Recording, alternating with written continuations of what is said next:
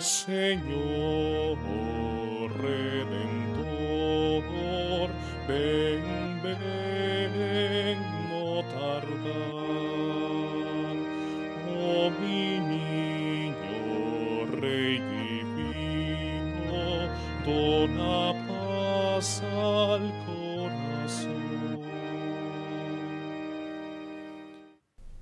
Más que buenos propósitos para iniciar el año. El examen de conciencia. El tiempo de Adviento sabemos que habitualmente coincide en el calendario civil con el fin de año. En este periodo de tiempo muchos toman unos días de vacación, particularmente después de Navidad.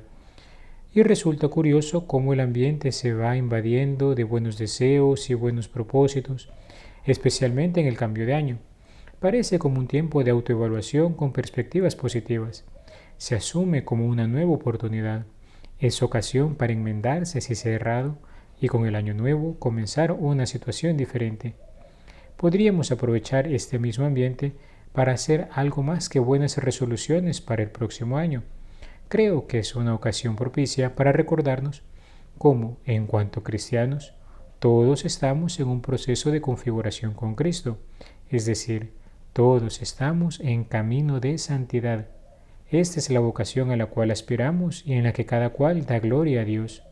Por eso los procesos de nueva evangelización hablan de asumir en nuestra vida la conversión no solo como un punto aislado, sino como una actitud permanente y renovada. De ello que creo conveniente que valiéndonos de estas categorías aprovechemos el periodo de Adviento para realmente prepararnos para el año nuevo, en vistas a nuestra santificación, que aunque es ciertamente más obra de Dios que iniciativa nuestra, requiere sí toda nuestra disposición, puesto que el Señor no violenta la libertad de ninguno. Él nos ama tanto que nos deje en libertad para ponernos en camino hacia Él.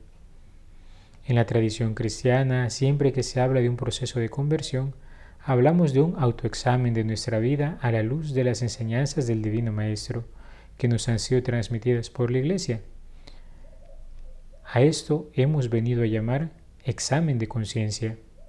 En él descubrimos no solo las acciones que hemos realizado, sino más importante aún, las emociones que animan nuestro corazón. Aquí buscaremos exponer cómo entre esos movimientos siempre hay uno que sobresale de modo especial y al cual debemos prestar un particular atención para ordenar rectamente todo nuestro modo de pensar, de actuar, de sentir y de comportarnos, lo cual se hace bajo un doble examen el práctico y el general. En vistas a nuestro proceso de conversión, hemos de buscar descubrir y trabajar en aquel defecto o pasión dominante. Es uno que tiende a prevalecer entre los demás y que se hace presente en nuestro modo de opinar, de juzgar, de simpatizar, querer y obrar. Así hay quienes tienden hacia la sensualidad, otros al orgullo, algunos hacia la pereza, otros a la indolencia, etc. El modo de trabajar esos defectos es en base al ejercicio de la virtud contraria al mismo. El defecto o pasión dominante es tanto más peligroso cuanto que con frecuencia compromete nuestra primera cualidad, que es buena y recta inclinación de nuestra naturaleza, cualidad que debe ser cultivada y sobrenaturalizada por la gracia. Hay en cada hombre sombras y luces. Existe el defecto dominante y a la vez excelentes cualidades. Mientras vivimos en la divina amistad, existe en nosotros un especial dominio o atracción de la gracia que generalmente perfecciona en nuestra naturaleza lo que hay de más hermoso, para irradiar luego sobre lo que vale menos. Es preciso que el efecto dominante no sofoque nuestras buenas inclinaciones ni aquel atractivo de la gracia. Palabras del padre Reginald Garrigou Lagrange. El hombre ha sido creado bueno por Dios, pero las heridas del pecado lo llevan muchas veces a inclinarse hacia el mal.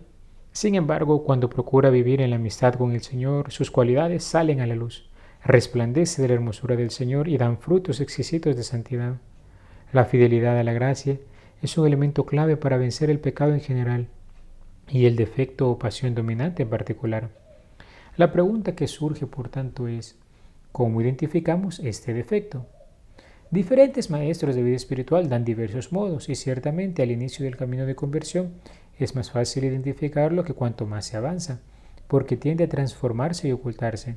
Por ejemplo, bajo la máscara de humildad se puede esconder un ánimo apocado, dejado y tibio que revela una profunda timidez.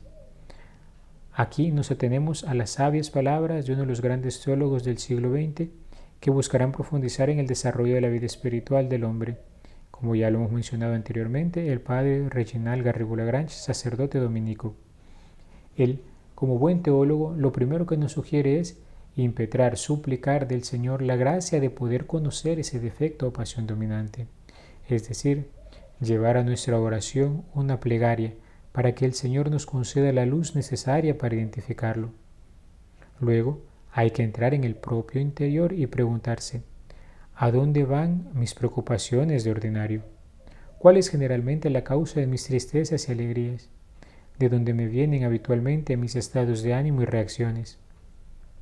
Y así ir progresando hasta identificar el origen habitual de los propios pecados, no de una u otra falta accidental, sino de los pecados habituales que crean en mí como un estado de resistencia a la gracia, especialmente si tal estado es permanente y me lleva a omitir los ejercicios de piedad. Otro elemento importante para discernir esto es consultar al propio director espiritual, pues nadie es buen juez de sí mismo, y es muy oportuno para todo cristiano tener a alguien que le acompañe en este combate al cual se acerca. El defecto dominante puede conocerse también a través del examen de las tentaciones que vienen con más frecuencia. El enemigo busca atacarnos donde conoce que somos débiles. En fin, en los momentos de verdadero fervor, las inspiraciones del Espíritu Santo acuden solícitas a pedirnos sacrificio en tal materia. Una vez identificado, hemos de combatir con la oración, la penitencia y el examen. Parafraseando al Beato Columbia Marmión, si la Eucaristía es el alimento para el alma, la oración es como su respiración. Este es un importante medio, puesto que la amistad con Dios nos hace crecer en la caridad y nos fortalece en las dificultades. La penitencia es una mortificación que hemos de proponernos en vistas a practicar de modo especial cuando se manifieste este defecto. Es como una palanca que nos ayuda a avanzar. Busca reparar por la falta y satisfacer por la pena. Recordemos, la penitencia en sentido cristiano tiene un sentido medicinal. Siempre busca la salud del alma y conviene consultar con el director espiritual o con el confesor antes de imponernos una. Toda victoria en esta lucha contra el hombre viejo siempre hemos de atribuirla a Dios. Es la victoria de Cristo crucificado y resucitado por amor. Pero para mantener encendido el espíritu de oración y adecuar la penitencia según vamos progresando en la vida espiritual, es necesario recurrir al examen de conciencia el cual será para nosotros la ocasión para ponernos como el centinela en la torre de vigilancia, prontos a combatir al enemigo que me rodea. Toda nuestra vida es un combate espiritual. Siempre estamos buscando obrar según la voluntad de Dios. En este itinerario nuestro hacia el cielo y el examen de conciencia es un elemento muy importante que nos ayudará a permanecer fieles al Señor y progresar en nuestra amistad con Él. Aunque en este periodo del año habitualmente la gente toma vacaciones, Sabemos nosotros que nadie puede tomarse vacaciones del cultivo de la vida espiritual, porque esta no es estática, es siempre dinámica. Uno avanza o retrocede. Aquí no se pueden poner pausas. Conforme avanzan los años, cada quien va perfeccionándose en el conocimiento de sí mismo, y esto es positivo. Pero recordemos que la finalidad de este conocerse es configurarnos cada vez más con Cristo hacia sus actitudes y comportamientos, pensamientos y sentimientos.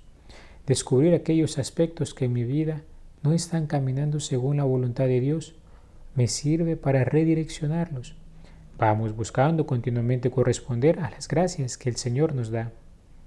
Sobre el cómo hacer un examen de conciencia, sabemos que en primer lugar, como punto de partida, tenemos que entrar en el recogimiento interior ponernos en presencia de Dios y suplicarle gracia de conocernos realmente como somos. Ya lo decía una de las fórmulas de acogida al sacramento de la reconciliación. El Señor que ilumina nuestros corazones te dé un verdadero conocimiento de tus pecados y de su infinita misericordia. Los maestros de vida espiritual nos hablan de dos tipos de examen de conciencia, el examen práctico y el examen particular. El examen práctico se practica en tres momentos al inicio, a mitad y al final de la jornada. Al inicio de la jornada habitualmente se le llama examen preventivo. Se trata de que, poniéndonos en presencia de Dios, hemos de hacer memoria de la virtud con la cual estamos buscando combatir nuestro defecto dominante. Es lo que actualmente queremos trabajar y que habitualmente nos proponemos bajo el esquema más general de un plan de vida que muchos hacen al inicio del año. El objetivo del examen preventivo es renovar la resolución. A media jornada y al final conviene detenernos un momento también, un momento que puede coincidir con una visita al Santísimo Sacramento o el rezo del Ángelus u otra oración, para poder valorar cómo ha estado nuestra jornada. En este campo hay dos tipos de iniciativa. Por un lado tenemos la escuela ignaciana, que enseña que hemos de repasar la jornada vivida hasta ese momento del examen, viendo los diferentes instantes en que la vivencia de la virtud que nos propusimos cultivar se puso a prueba y anotar las veces que fallamos, hacernos nuevamente el propósito de vivir esa virtud para lo que queda de la jornada. El punto aquí no es tanto ver cuántas veces caí, sino hacerme el propósito de enmendarme, de corregirme, ser consciente de mis propios actos. A esto es a lo que apuntamos. Y ciertamente con eso poco a poco se irá reduciendo el número de veces que caigo en el combate espiritual. Por otro lado, hay quienes parten de la pregunta, ¿dónde está mi corazón en ese momento? Es como, como un examen de la presencia de Dios. Si yo sé vivir, si yo sé permanecer, si yo sé estar consciente de que estoy ante Él, con este tipo de examen, preguntándome dónde está mi corazón en este momento, se busca dirigir un golpe de vista rápido sobre el centro profundo e íntimo del alma y recoger inmediatamente la nota dominante, hacia donde se encuentra inclinada el alma, hacia sí misma, hacia las criaturas que la desgregan y disipan o hacia Dios. ¿Dónde está mi corazón? De lo cual se sigue un acto de contrición para redireccionar lo que esté torcido y una resolución para afirmar lo recto. Escuchemos a Joseph Tissot, un misionero de San Francisco de Sales de inicios del siglo XIX, que nos presenta este método del golpe de vista. Dirá él, muchas impresiones, muchas aspiraciones y muchos sentimientos se aglomeran apretadamente en el corazón. Es este un depósito insondable. Por eso, sea cualquiera el número y la naturaleza de esas disposiciones, hay siempre una que domina. No siempre es la misma. El corazón humano tiene tantas fluctuaciones. Un afecto sucede a otro afecto, una impresión sustituye a otra, pero hay siempre una que ocupando el primer lugar da al corazón su dirección y determina su movimiento. Esta es, en suma, la que da la nota verdadera del alma. De esta es preciso que yo me apodere ante todo si quiero tener la fisionomía de mi corazón. Algunas veces veré que la disposición que me domina es el ansia del aplauso, o el deseo de alabanzas, o el temor de una censura. Otras veces es el desabrimiento nació de una contrariedad, otra de una conversación o de un proceder que me ha mortificado, o bien el resentimiento procedente de una reprensión agria y dura, otras veces la amargura producida por la suspicacia, o el malestar mantenido por una antipatía, o tal vez la cobardía inspirada por la sensualidad, o el desaliento causado por una dificultad o un fracaso. Otras veces es la rutina, fruto de la indolencia o la disipación, fruto de la curiosidad y de la alegría vana, etc o por el contrario, el amor de Dios, el sed de sacrificio, el fervor encendido por un toque señalado de la gracia, la plena sumisión a la voluntad de Dios, el gozo de la humildad, etc. Bueno o mala, lo que urge averiguar es cuál es la disposición principal y dominante, porque hay que ver el bien lo mismo que el mal, pues lo que se trata de conocer es el estado del corazón. Es preciso que yo vaya directamente a examinar el gran resorte que hace mover todas las piezas del reloj el examen general. Este busca darnos una visión de conjunto sobre toda nuestra vida. Es el que habitualmente hacemos antes de una confesión. Lo podemos hacer repasando nuestras relaciones, cómo están mis relaciones conmigo mismo, con Dios o con los demás. Lo podemos hacer repasando nuestra vivencia de las virtudes humanas, prudencia, justicia, templanza y fortaleza, o de las teologales, cómo estoy viviendo la fe, la esperanza y la caridad. Podemos hacerlo repasando los mandamientos de la ley de Dios. San Ignacio de Loyola lo dividí en cinco momentos. Dar gracias a Dios por los beneficios recibidos, pedir la gracia de conocer los propios pecados y que sean eliminados, examinar los pensamientos, palabras y obras, pedir perdón a Dios por las faltas cometidas y proponer enmendarse con la gracia de Dios, concluyendo con un Padre nuestro, decía San Ignacio.